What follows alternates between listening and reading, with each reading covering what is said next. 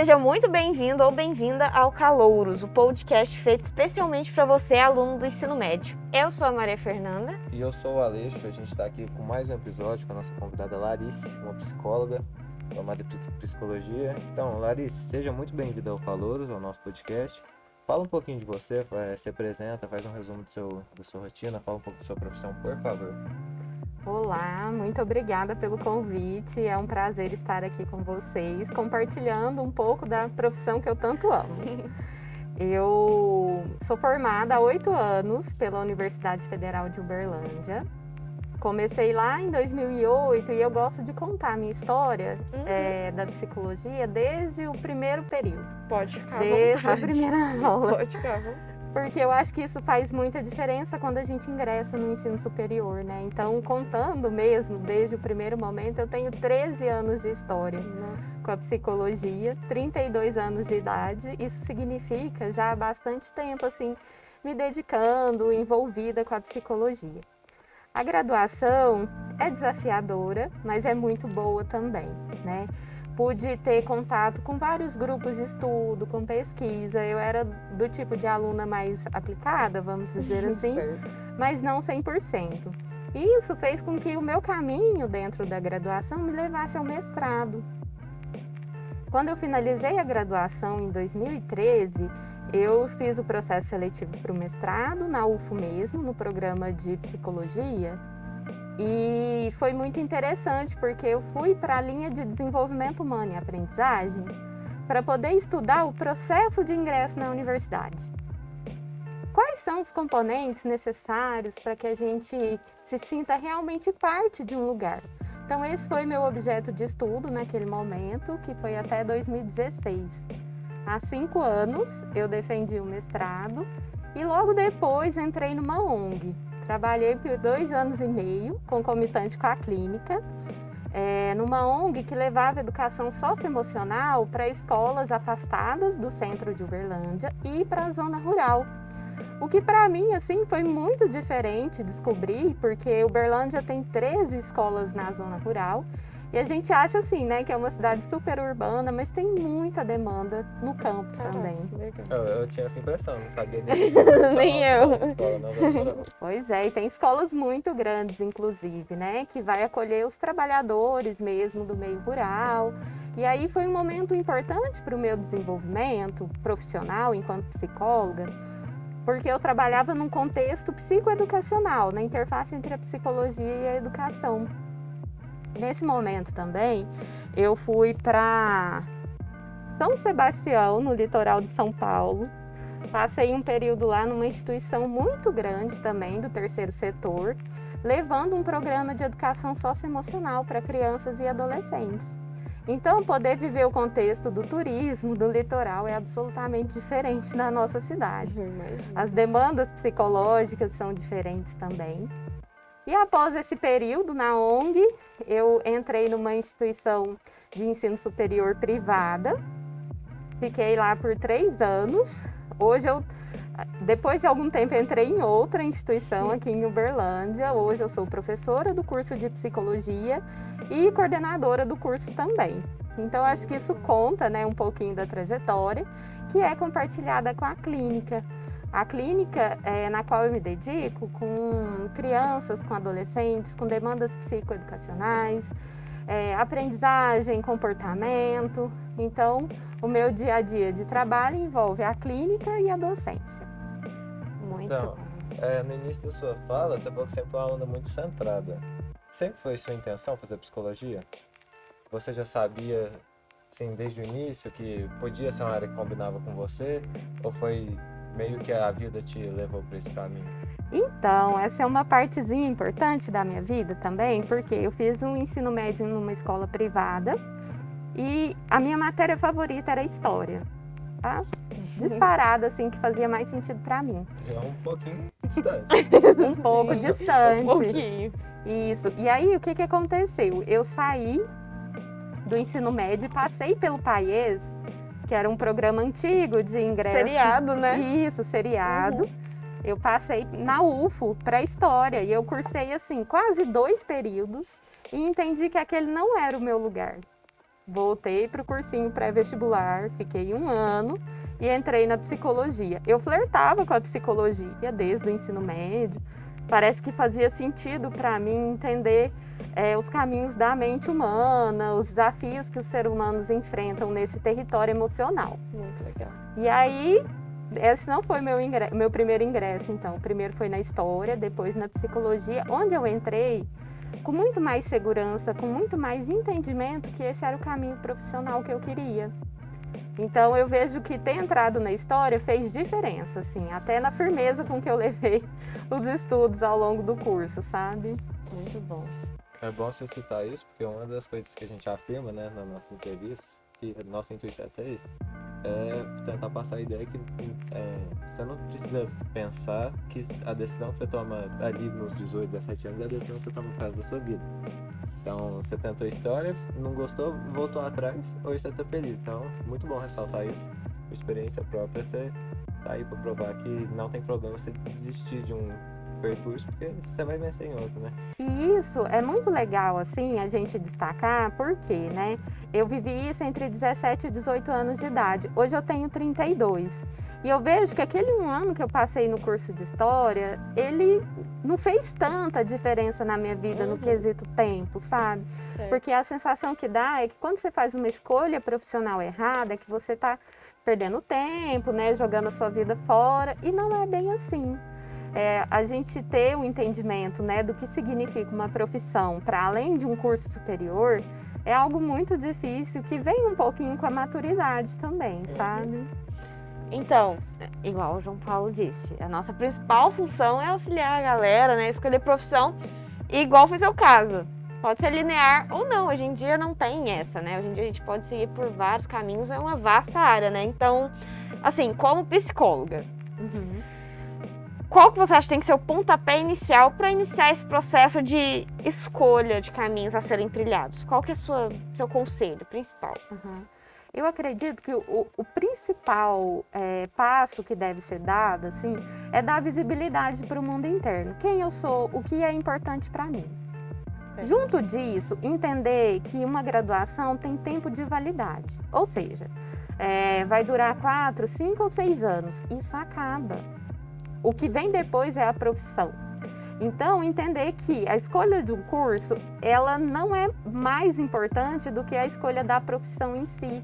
E eu percebo a partir da minha prática clínica que muitos jovens assim não entendem essa diferença entre uma graduação e a profissão, que são os desafios de ordem mais prática, que é você conseguir pagar suas contas com uhum. a grana que você ganha, que é você ter prazer no que faz, né? Então acho que o primeiro passo é ter autoconhecimento e essa distinção entre é, um curso superior e o mundo do trabalho.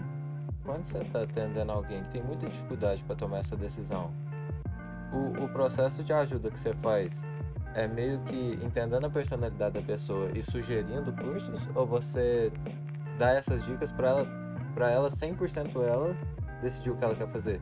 Tipo, você tenta influenciar para um lado ou você deixa ela tomar 100% das decisões ajudando ela? A minha responsabilidade é pegar na mão da pessoa e ir junto, né? Então eu acredito que a 100% da responsabilidade ela é compartilhada. Porque quando uma pessoa procura o meu serviço, né, nessa, nesse segmento de orientação profissional, ela está perdida, ela está cansada, ela está desesperada. Então não posso deixar tudo em cima das costas dela. É meio que são perguntas que você é a resposta, entendeu? Acho Isso. que o paciente é a sua própria resposta. Isso, e eu vou oferecendo caminhos possibilidades. Então, assim, é, existem muitos cursos, tem o ensino técnico, tem o superior, tem possibilidades de intercâmbio. Então, nesse processo de investigação, eu vou junto com a pessoa entendendo qual é o projeto de vida dela. Porque uma profissão precisa combinar com se você quer ter ou não filhos, se você pretende aprender uma língua estrangeira, se você pretende trabalhar num lugar é, remoto, assim, longe de um uhum. grande centro urbano. Tudo isso depende também, sabe? Então, fazer uma escolha profissional madura envolve combinar com esse seu projeto de vida. Quero casar? Não quero. Quero morar longe da família ou não quero. Isso faz parte. E aí, é, junto com a pessoa, eu vou fazendo, eu vou guiando, assim, né? Vou uhum. oferecendo possibilidades, caminhos, Tem alguns roteirinhos que eu sigo, não trabalho com teste psicológico, que eu entendo que ele dá muito assim uma fechada assim, ele acho que restringe uhum. algumas possibilidades, então eu trabalho de uma forma mais qualitativa esse processo de orientação profissional, sabe? Uhum. No contexto de pandemia, o número de adolescentes com essa dúvida que eu acabei de citar aumentou, diminuiu ou você acha que nem tem muita relação? Olha, os alunos do ensino médio que chegam para mim estão exaustos. Exaustos pelo ensino remoto, com dificuldade de adaptação ao ensino híbrido. Então, assim, esse é um processo de adaptação que influencia sim na escolha profissional. Porque, assim, às vezes esse jovem passou tanto tempo jogando videogame é, durante a pandemia que ele acaba querendo virar um gamer. Mas será que isso é, é uma possibilidade concreta de trabalho? Que caminho você precisa seguir? Para poder entender que é por aí ou não. Então, assim, acho que a pandemia influencia muito, principalmente, acho que trazendo um pouco de dificuldade no aspecto de atingir um objetivo, assim, de falar assim, nossa, eu tive medo de morrer, por exemplo, eu perdi pessoas. Então, isso influencia nessa parte assim emocional também, que é tão presente nesse momento de, de pré-ENEM, de pré-vestibular. Então, assim, na pergunta anterior, você até entrou dentro da, do quesito que eu, eu ia te fazer a pergunta, assim, quais perguntas a gente tem que se fazer para entrar nesse mundo vasto de profissões e de carreiras também, porque são coisas distintas, né? Hoje em dia a gente pode construir carreiras e não viver somente uma profissão. Mas então, eu acho importante, muito importante, falar sobre a pressão. Uhum. Mas antes disso, é, assim, ela pode ser tanto interna quanto externa, mas eu penso que o mais importante é a forma de expressar os sentimentos, como isso te afeta, tipo, como isso pode atrapalhar, sabe, o seu caminho a ser trilhado, né? Então, o que a gente pode fazer para garantir uma melhoria, né, no aspecto de demonstrar esses sentimentos, essas explosões que vêm à tona nesse período tão difícil, né? E como essa melhoria auxilia a gente? Tipo assim, como identificar que, ah, eu preciso de ajuda nisso, pode te auxiliar a melhorar, uhum. né? O que tem sido muito comum são as crises de ansiedade, que envolve sudorese, né, uhum. nas mãos, nos pés, taquicardia, é, falta de ar. Isso caracteriza, em alguns momentos, né, picos de estresse, de cansaço, de, de pressão e tudo mais nesse sentido, é importante você ter um reconhecimento de como eu estou me sentindo agora uhum. e o que, que eu posso fazer por mim. Porque quando a gente não faz um teste de realidade, a gente pode se perder da gente e, consequentemente, ir adoecendo. O adoecimento mental ele é um processo também. Então, assim, você não adoece do dia para a noite. É como se fosse um conta-gotas, né? Coisas vão acontecendo que vão fazendo, é, que vão fragilizando a nossa saúde mental. Então, assim, para conseguir atravessar esse período é, de pressão, de dificuldade que envolve o ensino médio, o pré-vestibular, é primeiro ter um bom conhecimento de si, fazer esse teste de realidade. E a gente não precisa fazer tudo sozinho, é importante que a gente saiba pedir ajuda. A ajuda pode ser para os pais, para o amigo, para uma pessoa que seja próxima a você, que eu gosto de chamar de pontos de apoio que são pessoas que apostam na nossa capacidade, que quer o nosso bem.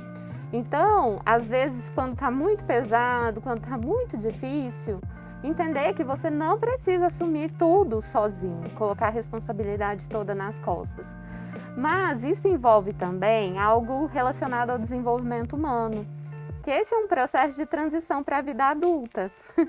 então, envolve muitas responsabilidades diferentes das que os jovens estão acostumados, assim. Então, é, envolve também coragem. Fazer uma escolha profissional envolve ter coragem, porque a partir do momento que você faz a escolha, você abre mão de todas as outras opções. E aí, se você não tem uma família apoiadora, por exemplo, torna-se tudo mais difícil. Então, é importante que eu acho que as famílias, né, do, do pré-vestibulando, do, do aluno ali do ensino médio, tenham é, possibilidade de acolhimento, de conversar, de ter momentos produtivos bons em família, porque infelizmente existe aquela coisa do filho de peixe, peixinho é. Eu me deparo isso todos os dias, assim, com pais que têm expectativas muito claras sobre o que seus filhos devem fazer. E eu acho que trabalhando na clínica também, auxiliando esses jovens a compreenderem o que eles querem, envolve a família, né? Que é falar, ô família, é vocês que vão trabalhar no futuro? Ou não, eu sei que vocês investem pesado nesse filho, eu sei que você tem um monte de frustrações na sua vida, mas você não pode projetar. E aí isso vindo de um profissional às vezes traz um desdobramento diferente do eu que vou admitir que eu tô um pouquinho nesse contexto aí, nessa história. Do filho de peixe? É. De que jeito assim? É, minha mãe, ela queria muito que eu fizesse um determinado curso. Aí ela bota um pouquinho de pressão ali, mas eu, eu até considero a possibilidade de seguir essa carreira. Eu só deixo claro pra ela que não, eu não tenho certeza que é exatamente isso que eu quero fazer. Uhum. Ela fala, ah, mas se eu fosse você, mas um pouquinho de conversa resolve isso. É, eu acho que ter, ter esse lugar aberto, Sim. o lugar do diálogo aberto, facilita muito, assim. Um, um, um outro ponto também é que o jovem às vezes não consegue entender que trabalho é trabalho. Existe um ditado aí que é o seguinte: ame o que você faz e nunca irá trabalhar na vida. Essa é a maior mentira do mundo. Porque por mais que você goste muito do que você faz, você vai estar ali 8, 10 horas por dia se dedicando àquilo. Você vai chegar em casa exausto, você vai ter dias difíceis. É óbvio que gostando do que você faz se torna mais fácil, mas aquilo ainda é a sua fonte de subsistência, assim, se você desistir, e aí, o que, que você vai fazer? Então, trabalho é trabalho, sabe? Então, a gente tem que sair um pouco do mundo das ideias e eu acho que Colocar um algo pouco mais... o pé no chão, né? Isso, mais concreto, Com sabe? certeza. Assim, Então, hum, Esse, é, aproveitando que eu falei aqui o exemplo da minha mãe, eu preciso perguntar dessa participação da família que você acabou de citar. Porque no meu caso particularmente, vou, vou falar pra você. Minha mãe, ela age assim comigo, mas ela já me explicou que é meio um trauma dela, porque ela arrepende de ter feito o curso que ela fez, porque ela não teve o apoio da família na, na decisão. uhum, Ela nunca teve é, a mãe e o pai dela tentando guiar ela. uhum. é a questão da projeção que ela disse, sabe? Eu acho que, igual ela disse, não é uma questão de projetar valores, entendeu? É, é seguir o que ela disse, sabe? Colocar o pé no chão e trabalho é trabalho. Com certeza, o que você fizer, tipo assim, você vai fazer algo que você gosta. É, é muito claro isso. Quando você faz algo que você gosta, o tempo passa assim, ó. E quando você trabalha, eu imagino que assim, o trabalho deve ser muito. Assim, eu não vivo isso, né? É muito difícil falar. Hum, Mas assim, no cuidado clínico é, de crianças e adolescentes, né, envolve muita participação da família. Quando eu percebo que tem alguma família que está muito nessa lógica do filho de peixe, peixinho é, eu preciso falar, olha, pai, mãe, né, venham aqui, vamos conversar. E aí eu gosto de trazer esse protagonismo desse adolescente, porque às vezes os pais têm dificuldade de enxergar esse filho que está se tornando adulto, então ele acha que sabe o que é melhor para o filho. E é óbvio que pelo amor, pelo, pela dedicação por tudo, faz sentido, só que ele não pode né, definir o caminho, ele pode orientar. Mas não que isso seja determinante. Então, em alguns momentos, é necessário puxar a orelha um pouquinho desse pai, dessa mãe, para que eles não influenciem negativamente na, no processo de escolha profissional, sabe? É, até porque você, até quando você faz o que você gosta, você trabalha. Se você faz o que você não gosta, você pode trabalhar dobrado, né? Exa é, é Verdade, isso, é isso. é isso, tá coberto de razão. É verdade. Aí, é, no início da sua fala, você falou que o desgaste psicológico da pessoa, quando ela não tá com a saúde mental no ápice, sabe? É um- o resultado de um processo, não é de uma hora para outra. Uhum. Aí, eu tenho a ideia que as a psicologia, psicólogas e psicólogos ajudam de forma bem lenta. Eu tô certo? Eu tô errado? É, essa é uma visão que se tem, né? Eu vou falar assim, a partir do senso comum, sobre o processo de intervenção psicológica.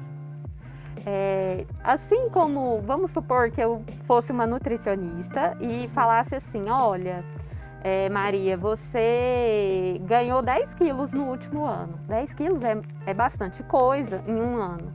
Mas num dia comeu uma batata frita, no outro comeu tal coisa, tal coisa, que foi, né, aos uhum. pouquinhos se transformaram nesses 10 quilos. No processo de adoecimento mental, né, coisas vão acontecendo. Às vezes você carrega traumas da sua infância, situações vexatórias, violência, abuso, coisas muito difíceis, né, que estão ali, eu vou falar assim, numa caixinha muito trancada e que às vezes não é tão acessível. E aí o que que acontece? Para poder você confiar no profissional, entender que ele vai te ajudar, que ele vai segurar sua mão, que você não vai estar sozinho, isso demora um tempo. É gradual, né? É gradual. outra. No entanto, algumas perspectivas de, de trabalho na psicologia, que inclusive é a que eu trabalho, quando uma família me procura, né, algum jovem me procura, eu gosto de ter sempre um objetivo em mente. Porque assim que esse, essa queixa é dissolvida, eu gosto de posicionar a pessoa frente ao acompanhamento. Olha, estou entendendo que a queixa foi dissolvida, você tem a possibilidade de seguir ou da gente, por enquanto, parar, porque você consegue andar com as suas pernas agora, porque a maior felicidade do psicólogo é a alta, que é quando a pessoa consegue dar conta por si só. E isso que você falou tem muito a ver com a psicanálise, que é uma das áreas da psicologia, que envolve um processo de análise que pode durar 30 anos.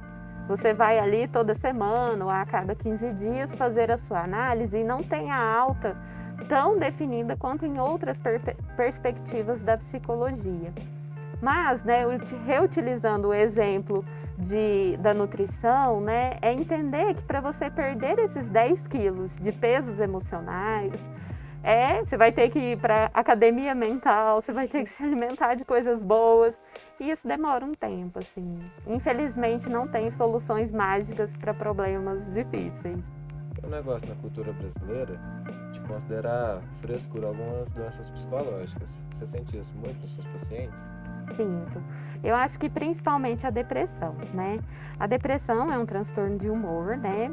E é uma tristeza patológica, que é diferente daquela tristeza do, do dia a dia.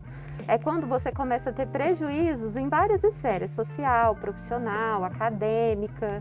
E aí você já não consegue agir da forma como você agia antes.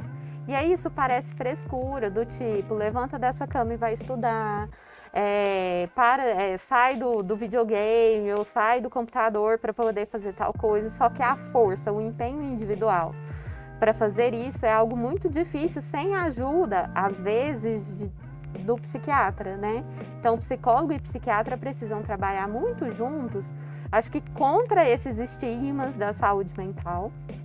Porque se você quebra um pé, você vai no ortopedista. Vai cuidar daquilo ali, né, para que você se restabeleça. E aí, se você está adoecido mentalmente, parece que existe tanta resistência até chegar ao psicólogo ou ao psiquiatra mesmo, que a pessoa vai se prejudicando ao longo do tempo. E quando chega, já está assim, no ápice da crise. Então, assim, tem esse estigma realmente, né? Mas eu acho que campanhas como a do Setembro Amarelo, que é o mês de prevenção ao suicídio, Janeiro Branco, que dá visibilidade para a saúde mental, eu acho que tem sido muito diferente de alguns anos atrás, quando eu iniciei a graduação, por exemplo. Mas mesmo tendo essa diferença, você acha que ainda está muito longe de acabar com a maior parte dessa cultura? Eu acredito que a pandemia mudou bastante a forma da gente olhar para a nossa saúde mental. Mas eu acho que ainda está distante. Ainda parece frescura, ainda parece desimportante o sofrimento mental, infelizmente. Mas eu aposto muito nas novas gerações, né? Eu acho que os jovens hoje já têm tido uma concepção tão diferente de muitos adultos aí que acham que é frescura. Então eu tenho esperanças, assim, que essa mudança aconteça em breve. É, eu também. Mas, pra falar a verdade, eu, eu não vejo muita gente da minha idade falando de uma forma muito ignorante, né? Pejorativa, ah, né? Psicólogo, pra quê? Não, ninguém fala isso. E eu vejo alguns casos ali de pessoas mais velhas é, agem desse jeito. Uhum. Então, às vezes, não, não tô tão longe. Né? De certa forma, isso tranquiliza, né? Tipo, tem... Demais, demais. Nossa, tranquiliza muito, porque, nossa, é um estigma tão grande, né? E assim, agora voltando, né? questão lá, né? Tipo, dos pontos que a gente vivencia. Agora, voltando mesmo sobre a pressão. Tipo, como que a gente. Porque assim, já foi, eu acho que foi um dos temas do, do primeiro episódio. Tipo, sobre como a gente tornar a pressão, que é uma palavrinha vista tipo como um obstáculo, um impasse, de certa forma como um impulso. Tipo, sabe? Tipo, não. Não sei explicar assim tão bem. Tipo, fazer com que aquele, aquela pressão tão, tão grande torne-se um impulso para melhorias mesmo no campo acadêmico, nas suas relações, em tudo, sabe? Tipo, como que isso pode ajudar? O lado sabe? bom da pressão. O lado bom da pressão. Existe um lado bom da pressão? É essa a pergunta. Eu acho que eu fico bem reflexiva quando vocês fazem essa pergunta, porque assim, a gente tem vivido assim uma ditadura da felicidade, uma ditadura da alta performance. Acorde 5 horas da manhã para fazer suas coisas, para malhar, para estudar, para trabalhar. E nós somos feitos de carne e osso, né? Então assim, eu acho que o reflexo né, dessa pressão no lado negativo envolve o nosso adoecimento físico e mental. Só que assim, né, a gente, querendo ou não, é, vive num país muito desigual, a gente tem que saber aproveitar as oportunidades que aparecem. Então, assim, é entender que as coisas também têm início, meio e fim. Essa pressão, ela não vai ser para sempre, do mesmo jeito. Às vezes vai mudar um pouco essa pressão, uhum. mas tendo entendimento que tem um fim, eu acredito que fica um pouco mais simples de se manter persistente ali frente a um objetivo de vida que você quer que pode ser é, ser aprovado no Enem, por exemplo, ou alguma outra coisa que a pessoa deseje muito, assim. Então, essa pressão, ela é positiva por esse lado, assim, porque se for tudo muito solto também, será que seria um caminho viável para a conquista de objetivos? Penso uhum. eu que não, sabe? Então, ter uma escola, ter pais que apostam na sua capacidade, eu acho que isso é importante. Professores também, eu vejo isso muito acontecer, sabe? Uhum. É melhor do que eu acho que você ficar solto, assim, por si só. Certo. Assim, é, aí entra outro ponto, que até antes daqui, eu e o João Paulo, a gente estava comentando. É, como você diria que, assim, qual a linha tênue entre o sucesso profissional e o sucesso individual? Tipo, individual no quesito, ah, eu estou realizado com a minha pessoa, não com a minha carreira que eu estou seguindo. Qual que você acha mais importante? Tipo, sim, os dois andam juntos. Tipo, ah, se eu tenho um sucesso individual com a pessoa que eu sou, com a minha personalidade, isso pode influenciar até que nível no sucesso profissional? Acho que as duas coisas andam muito juntas, assim. Pessoalmente, eu, Larissa, eu tenho muita satisfação profissional. Eu chego em casa cansada, exausta, mas eu vejo que o meu trabalho auxilia muitas pessoas, sabe? É, eu vejo famílias confiando em mim e isso me dá uma força individual, por exemplo, para ir à academia, para me alimentar melhor. Então, eu acredito que essas coisas andam juntas, assim. Acho que nem sempre é possível ter esse equilíbrio, uhum. porque se você se dedica muito profissionalmente, às vezes a família fica um pouco de lado, ou o contrário também. Acho que a chave, né, que, que envolve essas duas questões é realmente tentar equilibrar. Né? Uma pessoa saudável, satisfeita, vai trabalhar melhor, mais de bem com a vida. Uma pessoa que tem um ambiente de trabalho saudável chega em casa bem também. Então, acho que é possível sim combinar. Acho que as empresas têm mudado bastante também nesse quesito, porque sempre existe a cobrança de resultados, por exemplo. Uhum. Mas hoje eu vejo uma cobrança um pouco mais flexível, um, um pouco entendendo que essa equipe é feita de carne e osso, por exemplo. Então, é tentar equilibrar. Acho que esse é o, o jogo da vida também, sabe? Uhum. Isso me lembra um dado de, da última redação que a gente foi fazer sobre depressão, que falava que a perda anual assim na economia era de mais de um trilhão de dólares por conta da depressão dos nossos psicológicos. Então, tipo, pessoa que não trabalha com saúde mental bem, não, não tá no ápice da vida pessoal, acaba não conseguindo ter sucesso com... na vida profissional também, né? Complementando esse dado, eu lembrei, falando disso. O Brasil está entre os 10 países com mais transtornos mentais do mundo. é 9,3% da população que sofre de, de algum algum que contém algum transtorno mental, sabe? Eu acho que o principal é a ansiedade. Primeiro da América Latina, né? Imagino que sim. É, e vocês falando isso, eu me lembrei de um dado da Cato, que é um, um site de, é, de vagas de emprego e tudo mais, né? Bem, bem amplo e bem conhecido. E aí lá falava que a principal, é, o principal motivo de desligamento e afastamento de trabalho, né, de demissões, não é por incompetência técnica. Ou seja, não é porque a pessoa não sabe fazer aquilo é, pelo motivo que ela foi contratada.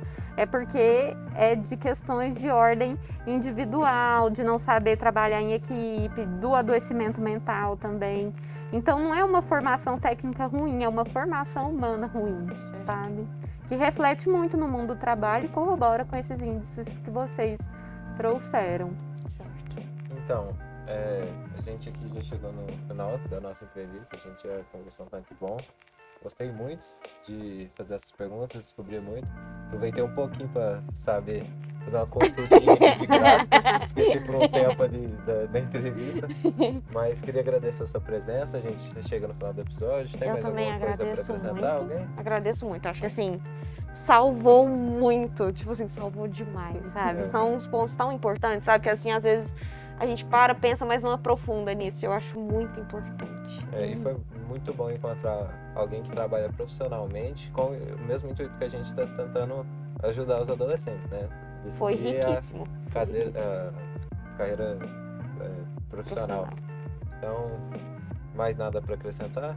Acho que é isso. Muito obrigada pelo convite. Foi uma boa conversa, uma boa experiência com vocês aqui. Que bom. E desejo bons encontros nos próximos episódios. Muito obrigada. Então, gente, esse foi mais um episódio, né, inédito da nossa temporada. E até a próxima. Tchau, tchau. Tchau, tchau, gente.